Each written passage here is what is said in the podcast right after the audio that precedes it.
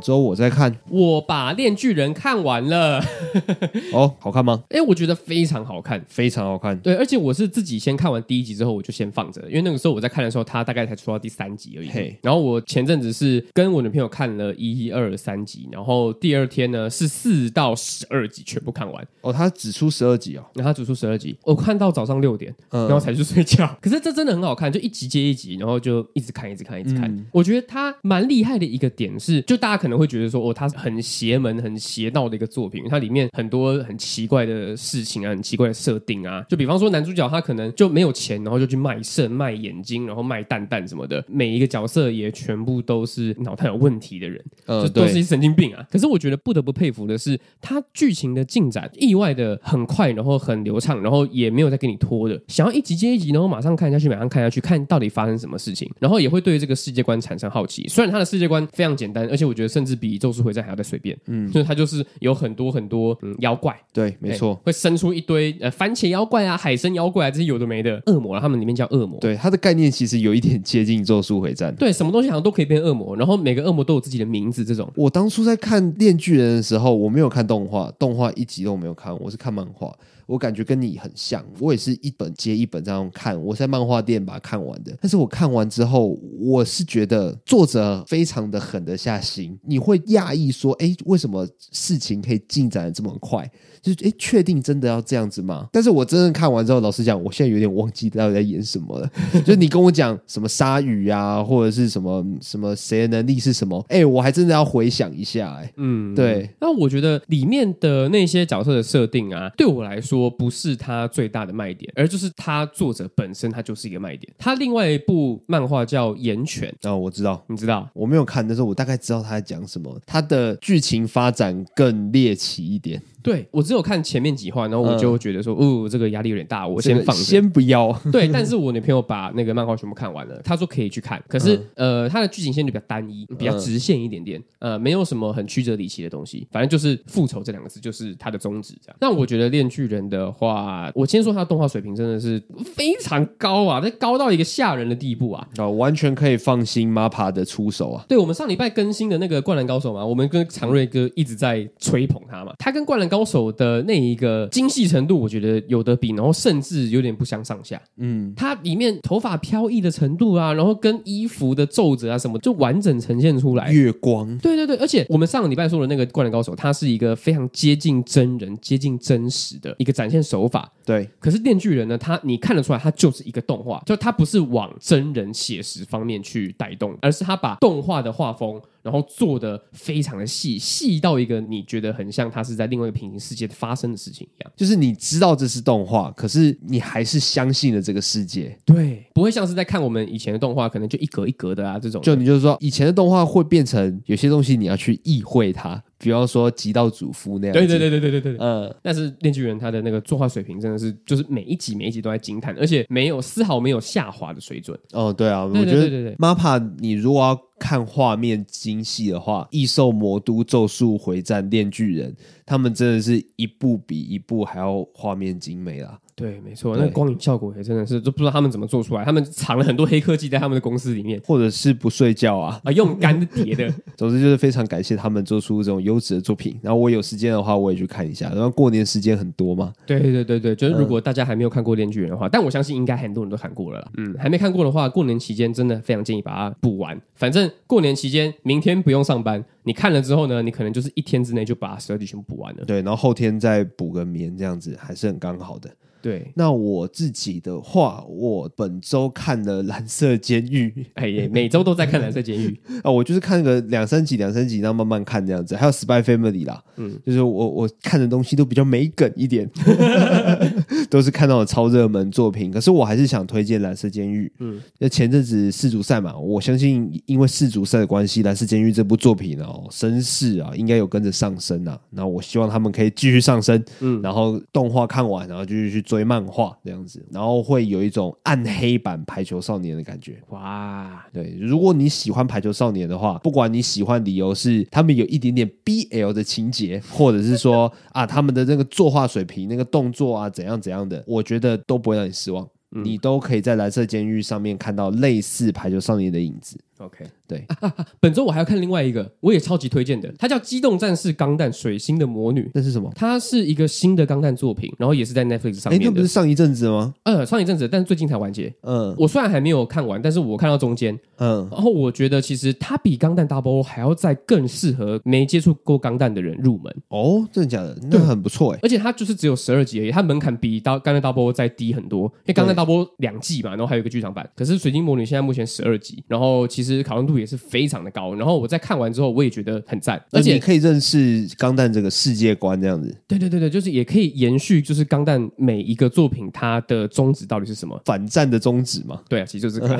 而且更重要的一点是，它的机甲设定的人也是钢弹 Double O 的设定，什么意思？就是我设计出来能天使钢弹啊、力天使钢弹啊、Double O 钢弹的人啊，嗯也是设计水星的魔女的机甲的那个人。哦，共通的人物哦，啊，不是共同的人物，是设计出来的那个钢弹的那个外形的人，哦，是同一个人。哎，是同一个人对哦那就我懂就了设计出来 Double O 钢弹的人，也是设计水星魔女里面钢弹的那嗯个人。嗯，OK，呃，风铃钢弹，他们的外观都很好看啦，就不会像初代钢弹啊，或是其他，就是哎比较认不出来。你说沙漠钢弹呢？沙漠钢弹，你竟还然有知道沙还有漠钢弹，五五针钢弹呢？呃有这东西吧？可能翻译不一样，但是我大概知道你在说谁。 哦，就是一些就是一些比较呃支派的东西啊，对对对对对不是主线的。就都叫钢弹，可是真的排在一起的话，就是有会有点认不出来的那种。呃，对，水星的魔女完全没有这个问题，你看就知道，哦，它就是主角机这样子的感觉。好好，那你这周看的是？我这周看的是《恋巨人》，还有《水星的魔女 那、我看的是《Spy Family》跟《蓝色监狱》。》 Spy。哎、我 想讲的很没创意，就是这种大家都看过的东西、哎，对，哎，Spy Family 完结 了没？好像还没吧，我也不是很确定、哎，嗯，它第二季开播，那现在是我听说第二季结束之后会用剧场版延续下一个故事、哎又来嘛，大家都要这样子，是不是？我也听，我怎么也听说《鬼灭之刃》最新的一季也是要这样做。没有大家啊，就是 Jump 这样子啊啊！不过 Sp- 不过 Spy Family 是 Jump Plus 啊，但是虽然他们是同一个公司，但是还是有一点点不一样。但是它很红嘛，呃，对，所以它的待遇就跟其他不一样啊。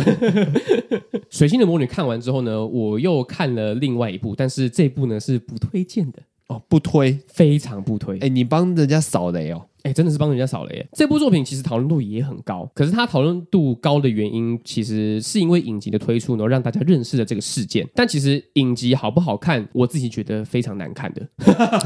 直接从难看开始。这部作品叫《创造安娜》，简单的说，它的故事背景呢，就是有一个自称是富豪、自称是千金的名媛，到处去招摇撞骗，在美国这个地方，他就去跟有钱的人交朋友，要他们投资他。哦四处装熟啊，对，就是四处装熟，把姿态摆得很高，很高傲，就是。哼这样子，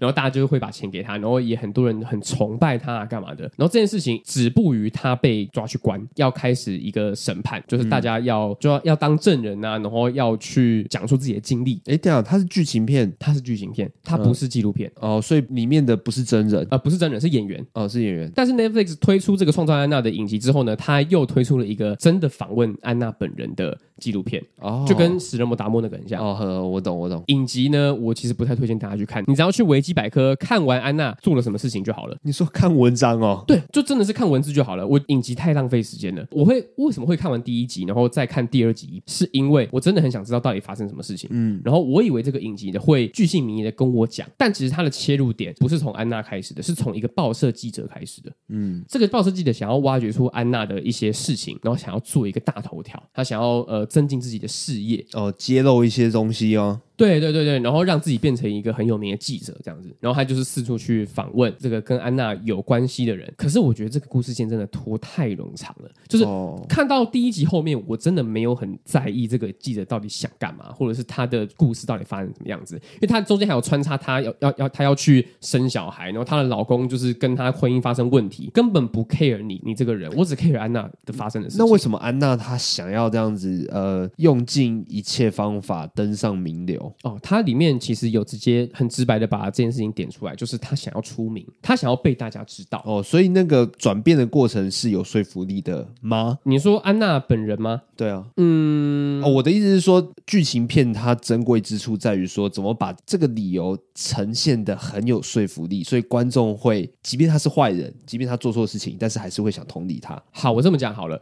同理他，我觉得是做得到的，但是。这件事情的前提是有办法想到那边去，呃就是安娜这一个事件呢，让大家开始反思说，就是每个人是不是都只在乎自己的利益？呃，里面有讲到一件事情，就是这些名人之所以会想要跟安娜交朋友，会想要投资她，多半都是因为自己嗯，对，因为我也有赚头啊，对我有利可图啊，因为安娜感觉会让我赚钱，因为认识安娜感觉会让我更出名，对所以我才去跟她交朋友。那这件事情会让大家反思说，那现在这个社交媒体这么流行的年代，那是不是我们的方向都错了呢？或者是这件事情本来就是一定会发生，那我们只要随波逐流就好。嗯，在影集里面，它是用对话的方式呈现，就是安娜跟她的律师一段在吵架的戏，呃，就简单来讲，就一场戏嘛，但是真的只要知道这件事情就够了。而且你在看文章的时候，其实也可以想到这件事情你。可以 get 到那个点，对对，因为整件事情的核心，整件事情的宗旨其实就是这件事情。嗯，那他把它拍成影集，但是太冗长了，冗长到我已经根本不管里面其他的角色到底在干嘛了，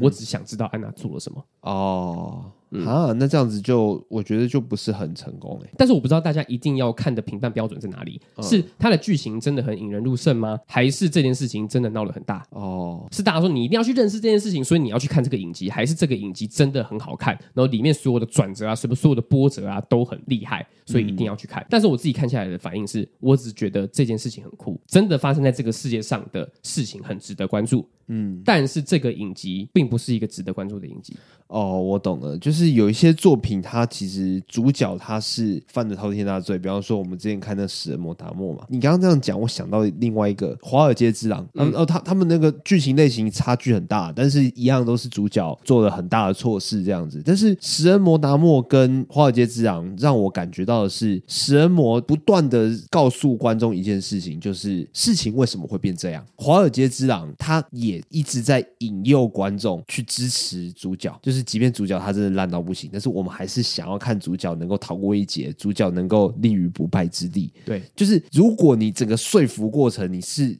有达到的话，那整部戏就成功。嗯，那食人魔达摩的话，也是让我们知道说，这整件事情就是这样子发生的。那我不太确定创造安娜有没有达成这两件事情的其中一件。或者这么讲好了，嗯刚刚讲的《食人魔达摩》，然后还有《华尔街之狼》，全部都是真实事件嘛？对啊甚至连里奥纳多更早期拍的那个《神鬼交锋》，其实也是真实事件，啊，对，但是他们可以拍的很好看。嗯，可是串串安娜就没有给我好看的感觉。哦，对，就是 OK 同样都是很酷的故事，或者是我们很久很久以前讲的《国王游戏》，呃，是它的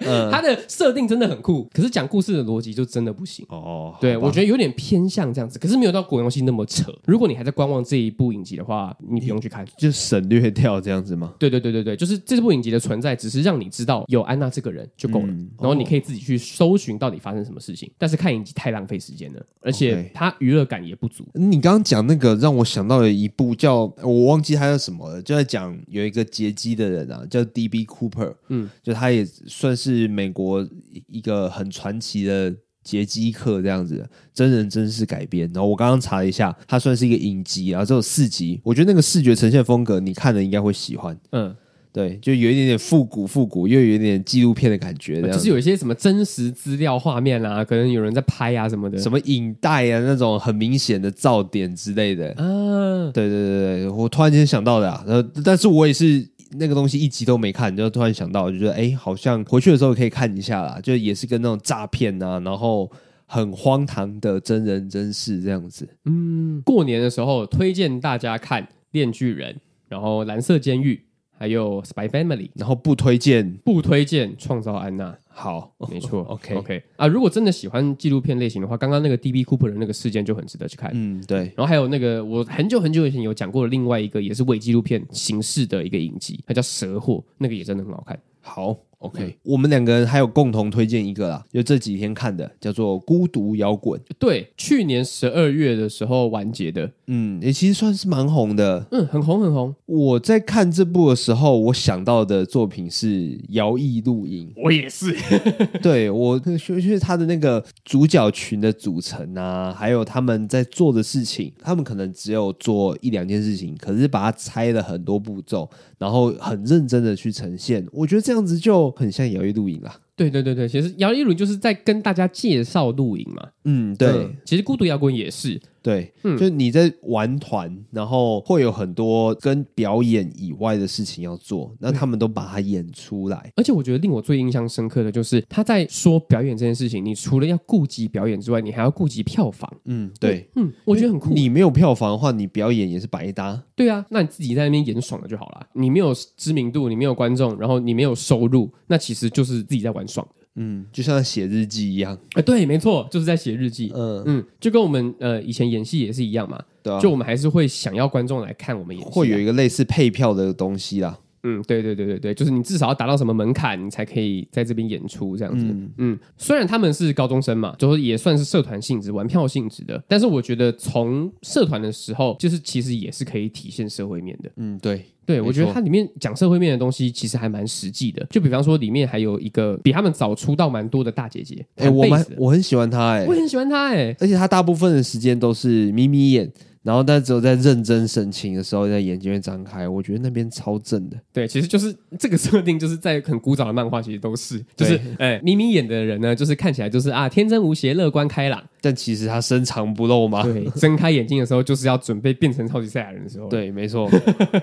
这整部片就很像养成游戏啦，就是有支持你的家人，有前辈，然后有一个方便你练功的好场所，不怎么可靠的伙伴，然后但是大家一起成长这样子。，对，而且我觉得这这种类型的动画最好看的就是他们每个人都有退路，退路这对样，，就其实不玩也没关系。嗯嗯，他们还只是学生而已，也不是一定要靠这个吃饭。他们没有生活，没有经济的压力，对，他们就是单纯喜欢，就是单纯以热情然后来做事情。嗯嗯但是我觉得这种作品好看就是好看在这边，我们可能成长成人了嘛，我们出社会了嘛，可能没有这么多成本消耗，哦，没有这么多余裕啊，对我们有自己的生活要过，我们有自己在意的事情要对顾，我们没有办法就是呃不顾一切的，然后就直接去投入某件事情，然后做的很认真。对，如果我投入的话，我就一定要杀出一条血路，对，那我这个时候兴趣就没有这么的单纯了。嗯，就是机会成本的概念。我们在做一件事情的时候，我们势必就要放弃一些事情。嗯对你如果在计算这件事情的话，那其实就代表你已经成熟了。对可是那个成熟是在这部作品里面，它被视为是不需要存在的。哎，但是你我觉得也很有趣，里面其实刚刚讲到的那个大姐姐啊。嘿，她其实有在提点他们这件事情，嗯，就你不趁现在玩的话，你还有什么时间可以玩？对，就是你现在如果不做的话，你之后可能就会考虑更多。就你现在是玩呐、那你如果以后还要玩的话，你的玩都没办法这么的纯粹。嗯嗯嗯嗯嗯，而且他有讲到另外一件事情是，现在在玩的话，你干嘛还要去顾虑以后才要顾虑的事情呢？哦，因为对，嗯那个女主角她其实就是有在迷惘这件事情嘛，就是那我玩这件事情的话，我就一定要做的很认真，我就一定要百分之百投入。嗯，然后她就会开始设想说，就是那我之后如果要怎么样的怎么样的话，呃，可能拿到什么多少配票啦，啊然后我要干嘛什么的。哦，然后那个对大姐就就跟那个女主角说：“你干嘛想那么多啊对啊，这是你以后才要烦恼的事情，？”对，而且我你现在就在烦恼。对，而且你现在做这件事情，不代表你以后就一定要做这件事情啊。嗯，嗯，我觉得这个观点蛮重要的。对你刚刚讲这个观点的时候，我马上想到我国中班导跟我们讲的话。嗯，就说你们现在要交男女朋友，我都没有关系。可是你们要记得一件事情啊，你们不用去照顾未来人家的老公跟老婆啊。 你当然还要用真心对待人家，你当然要全心全意的照顾人家，不要做一些很扯的事情。可是你终究要知道，不用用你的生命去投入，因为他终究会变成别人的老公、别人的老婆。 就是这，你要烦恼未来什么什么的那些都没有必要，那是你未来才要烦恼的事情所以。你现在不用去想，对，但是你你现在还是可以谈恋爱，但是你现在不用去想太远的事情啊啦。不用跟我们以前一样，就是喜欢一个女生，然后就在开始在想儿子叫什么名字？对对对，我觉得 真的太靠背了，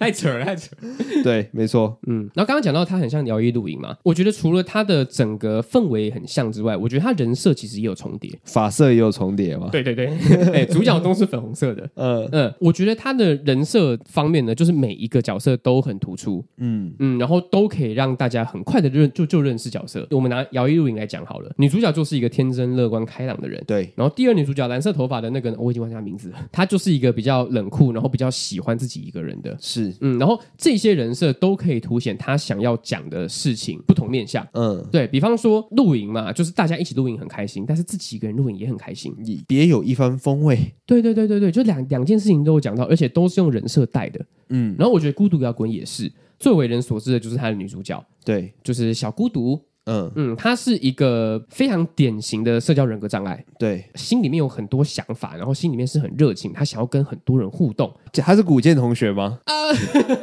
哎，我觉得其实蛮像的，嗯，嗯，只是它里面呈现的更诙谐一点。可是古剑同学呢，他他比较沉闷一点点啊。对，没错，小孤独他就是没有办法拒绝任何人的邀请或者是要求。嗯，对，嗯，其实每个人都会有这样子的时候。他拒绝的话，他就觉得很有负担。对对对，对就是很容易被情勒的人，他这样子的人设呢，放在摇滚里面，其实我觉得还蛮突出的，还蛮有韵味的。因对为它里面其他的团员其实本身的人设其实就还蛮摇滚的，对，可是我在想一件事情，就是其实摇滚它其实会不会跟 hip hop 一样，就是它他们都没有既定的形式啊，它可以有很多很多种面貌啊。呃，这这件事情我也有同样的疑问，然后我就去问我女朋友，嗯我女朋友就跟我说，现在非常纯正的摇滚已经找不到了，嗯，对，现在多半全部都是流行乐，然后可能加一点摇滚的元素。对、啊，第一个被称为摇滚的其实是猫王哎、嗯但是猫王你我们去翻他的表演影片，你可能会觉得。哇，这个音乐也太乡村了 吧！就是最初定义摇滚的那个东西，跟我们现在所认知到什么五月天告五人的，其实差距是很大的。非常大，嗯，对我们现在去听以前的摇滚乐团，跟现在的呃流行摇滚乐团是完全两个路线的。嗯就是现在要要真的定义一个乐曲一个乐风的话，其实还蛮困难的。对，大家就是听的东西很多，然后大家也习惯很多东西。对啊。然后各个风格、各个比例的混杂，然后变成自己的东西啊。嗯嗯嗯嗯嗯，对，所以真的很纯的摇滚其实是有一点找不太到的，除非要听很久以前的东而西。且也没有必要定的那么清楚啊。，呃对对对对对，嗯呃就是你有没有被观众喜欢嘛？你有没有被你的听众喜欢？嗯，嗯，听众觉得是什么，那其实就是什么啊。对啊，没错啊。嗯，就是没有没有必要一定要去定义说我就是什么东西。哦，对，嗯没对错。啊，我不做这一方面的东西的话，我就我就不成功。我被定义为不是摇滚，那难道我的听众就突然间不喜欢我了吗？对啊应该不是，应该是不会啦。嗯嗯嗯嗯，就我觉得很有趣耶，就是这些定义全部都是人定义出来的啊、嗯大家说什么，那它就是什么。嗯，没错对。啊，如果你今天要说五月天才是正统的摇滚，然后全球大概七十趴以上的人都这么认为的话，那五月天它就它就是摇滚啊。嗯，嗯，那其他以前的摇滚可能就会变成其他的名词，所以其实就是根本也不用去在意这些事情嘛。对啊，就是你说你是什么，只只要不要真的差太多，那就就好了啦。对对对对对。 好，我们先把摇滚这件事情放一边。哼，对，我们单纯讲《孤独摇滚》这个作品。对刚刚讲人设嘛，就是小孤独他这个人是另外一个摇滚的风貌的感觉。什么意思？因为这样子的人设，这样子的呃社交恐惧障碍，让他变成是他可以专精一个项目的感觉。他超级无敌会弹吉他嘛，嗯，他甚至创了一个频道叫“吉他英雄”，对，然后里面有三万多个粉丝。他是一个 YouTuber。对，他是个 YouTuber，他弹吉他，然后不露脸给大家看。嗯，大家对于摇滚的刻板印象，可能就都是呃吸毒啊，然后玩妹啊这种的。早期的摇滚乐团就很红很红的那种。很刻板印象的。对对对对对，就私生活很乱这样嗯子。可是我其实觉得说，每一个领域跟每一个项目，其实或多或少都会有这种就是埋头苦干的人。对，比方说，另外一个可能大家会比较有刻板印象的，嗯，戏剧系的人，嗯大家对于戏剧系可能就是会想说，个性很开朗的人啊呐、然后会每天出去玩呐、然后朋友很多啊这种的。可是其实我也认识蛮多，就是戏剧系的人，他是比较木讷，然后比较、呃私底下不太爱讲话。对，但是他也渴望上台表演，对而对对且对，不会输给很开朗的那些人。就这些技艺、这些专长，其实就是不是任何个性可以去定夺的。对，没错。嗯，你是一个很木讷，你是一个不太擅长跟人交际的人，可是你还是可以很轻松、很快乐的玩音乐跟演戏。这不会真的限制你去玩音乐啦。如果放大到全部领域的话，就是也说得通啊，对啊就是不是某一种个性的人特别适合做某一些事情。而且说不定等到真的到了一个层级之后，你会发现你的个性是呃玩音乐那个族群里面非常非常少见的，那说不定会变成你的优点，你的对你的特色。反而是变成一个特别之处，嗯、大家会因为这个点所以记住你。嘿，所以我觉得《孤独摇滚》这一部作品呢，它虽然是在讲摇滚，然后跟社交人格障碍嘛，从很多不同的面向看的话，它都是一个还蛮优质的作品。嗯，没错，我觉得他在画面呈现上面，每一集都有惊喜在里面，嗯，就会有一些很独特的呈现方式啊，像比方说有些地方是用实景拍摄，有些时候是用心理的小恶魔的 OS，像这个东西有在其他动画出现过吗？我觉得是有的，可是它出现的地方我都会笑出来，对，不是耻笑啦，就是我会觉得说，哎、他们这个呃很用心这个样子，就是让人很有记忆点。没错，我现在还记得，就是有一些实景拍摄，它是就是拿一个纸板，嗯，对，然后没错，对对，然后体现心理的一些呃挣扎的感觉。嗯那你可以看出来，那个就是一个真的东西，嗯，对，真的一个人在那边。没错，嗯嗯，然后有些地方会就玩那种很深度的彩蛋，像有一有一幕还模仿饮茶，你知道吗？我知道，好像我跟我知道，那这个要解释要花有点多时间，而且没有看《七龙珠》的人可能不知道啦。啊但是我会觉得，哎、他们玩那些梗，我觉得很突破框架、欸。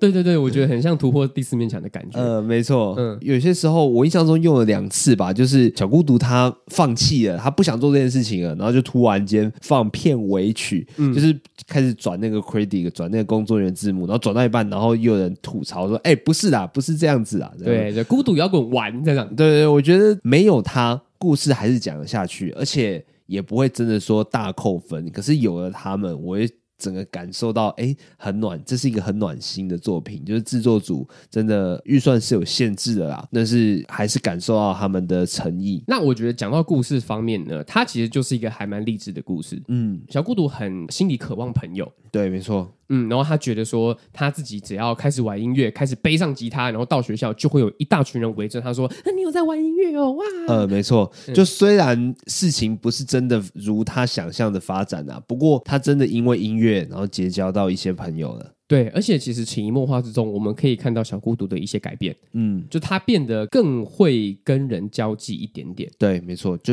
也许就一点点，但至少他前进了。就是这样子的转变会让你不自觉的在心里默默的帮小孤独打气，嗯，对，加油加油加油，这样子很疗愈的作品啊啦。你用不好的角度去看的话，你可能会觉得，干小孤独真的是很别扭的一个人，就为就就为什么从头到尾都要这么孬？可是我觉得可能要换一个换一个角度、哦，换一个励志的角度，想象你是他的朋友好了，那你就会比较正向，变得比较鼓励，然后他所做的改变，你都会觉得，哎，好像还蛮欣慰的。对，而且说实在话，这样子的人我觉得不在少数，嗯，就是有小孤独这样子的人格特质的人，对，没错。我有一个同事，其实就是，嗯，他就是都不太讲话，可是讲到自己擅长或者是他喜欢的东西的时候，他就会拼命的讲。可是拼命的讲，又会让人觉得，嗯，有点负担吗？有点烦。 嗯、这就是讲白一点，其实就是这样。就是我觉得这样子的人在社交方面确实会比较吃亏。嗯，看完这一部作品之后，其实我有一点，愧疚吗？对，其实蛮愧疚的。哦，对，那个同事这样子哦。对啊，我认真的就是在职场上的时候，就是跟他应对的时候，就会变得比较呃放更多的耐心进去。哦，这实质改变欸呢、哎、真的，真的，真的，真的，我认真的，因为嗯前面的时候我就很不理解为什么你要这个样子，就是你你有什么事你就讲啊，你干嘛发脾气？嗯，因为他其实是真的会摔东西的那种，哦，摔东西给我们听。摔东西的原因呢，是因为他不了解，然后我们在教他，但是他好像觉得我们在骂他一样。哦，原来是这样。对对对，其实我觉得跟小孤独有一点不太一样，可是本质上来说，我觉得都是就就因为小孤独的关系，你想到他，啊对对对，我会觉得说他本质上不是坏人啊，嗯，嗯，他只是需要更多的耐心、更多的关心而已。以前的我呢，可能就是吝啬于自己的关心，吝吝啬于自己对他的耐心，就是我不想要付出这么多。你只会觉得说为什么他要这样，对但是他也觉得说，呃，为什么你们要这样？然后就是哎，有一种沟通没有衔接上的感觉。对，就是个恶性循环。但是其实我觉得，老实讲啊，就是一直要去索取别人的关心跟别人的耐心，其实也不是一件好事。哦，你可能要自己主动的试出善意啊。然后如果双方都是这样子的话，那比较可以是正向的循环啊的。我这样子做的目的是，主要是要让他打开心房，然后让他有改变，嗯嗯，而不是就是一直这样子让他下去了。啊，好了，希望你们可以营造一个孤独摇滚呃同伴之间的氛围。我现在没有要变成他的同伴， 我但这这但至少要变好吧， 那就至是少关系要变好吧，我现在我这么做的目的，最主要最主要就是让我的上班的时候情愉悦一对一对对点。对对对，就是不要一直陷在一个就是很压抑的气氛，然后大家都互看对方不爽。对，这样其实工作起来也会有压力。认真如果把这件事情点出来，他他他说不定会更排斥、哦，有可能啊，对啊觉，觉得你在针对他，对，因为我单纯教他工作上的事情，他都会玻璃心碎了。那我跟他说，你要多打多多打开心房啊，他说不定就觉得我在骂他。所以我觉得这只能旁敲侧击。看完《孤独摇滚》，我觉得最重要的是，只要有认真的神情，它就可以做成动画。 什么意思？就是是你你随便找一件事情，然后当当然也不能太过随便啦，就是你把一件事情每个步骤都拆得很细节，然后有一群懵懂的初心者，然后他们共同探索这件事情，然后只要你越细节，又能打中同样在做这件事情的人的心，我觉得它就可以变成一个故事。我们现在来随便讲一个，煮泡面，煮泡面可以，你的蛋要怎么样？有些人还会加冰块，有些人呃有自己的煮法，有些人用炒的，然后自己吃，一堆人吃，父母煮给你吃，都有不同的韵味。你只要能把大家在吃泡面的。那种心情带进来，你就可以做成一篇动画。然后最重要的是，主角们的那个认真的神情啊，投入的神情，还有他们获得成果之后满足的表情，这样就好了。这样就是一个疗愈的动画了。要不然你再想一个想一个打扫，打扫动画。打扫也可以有动画，应该应该是可以的。自己打扫，全家打扫，工具很多的打扫，工具很少的打扫。打扫完之后，嗯，觉得自己很棒，很疗愈。然后打扫还有一些小撇步是大家不知道的，比方说就是用什么小苏打水啦，或者是用柠檬酸啊这些东西。对，然后再把那些给吸的那个细使用细节巨细靡遗的弄出来，然后还有最好会有决斗，然后还有那个打扫这个领域的学长姐，你的打扫还太弱了，大概是这个样子我。要成为打扫之王。就是你已经打扫很干净了，然后结果那个学长姐一走进来，哎，那边还不行。学长姐走进来看了一眼，然后扭头就走，主角就很错愕，我到底做错了什么啊？大概是这个对，样子，然后开始去追学长姐，然后学长姐，我到底做错了什么？她说我一进门那个味道就不行了，就震惊。每件事情啊，你只要很认真的探索啊，它都是呃是有价值的。嗯，好啦，那孤独摇滚的话，我是在巴哈姆特上面看到的。我也是，好，那推荐大家过年的时候啊、如果真的无聊在家什么的，就把它点进来看，我觉得嗯、会获得疗愈啦。对对对对对，它其实性质就是我们一直在讲的，跟摇曳露营很像，不用太真的要很专注的去看，也不用太过吸收剧情啊啦。对，就是感受它的氛围，它就是会带给你就是哎生活上的舒压。好，那我们今天的节目呢就到这边告一个段落。那喜欢我们的频道，可以到 Apple Podcast 上面给我们五星评价，或者说呃有什么问题啊，有什么样的主题想要听我们分享的，都可以在上面留言让我们知道哦。没错，或者是你有什么其他 idea，哪一个小事情可以变成动画，也可以跟我们分享。 OK，我是子瑜，啊我是三吉，好，拜拜。拜拜。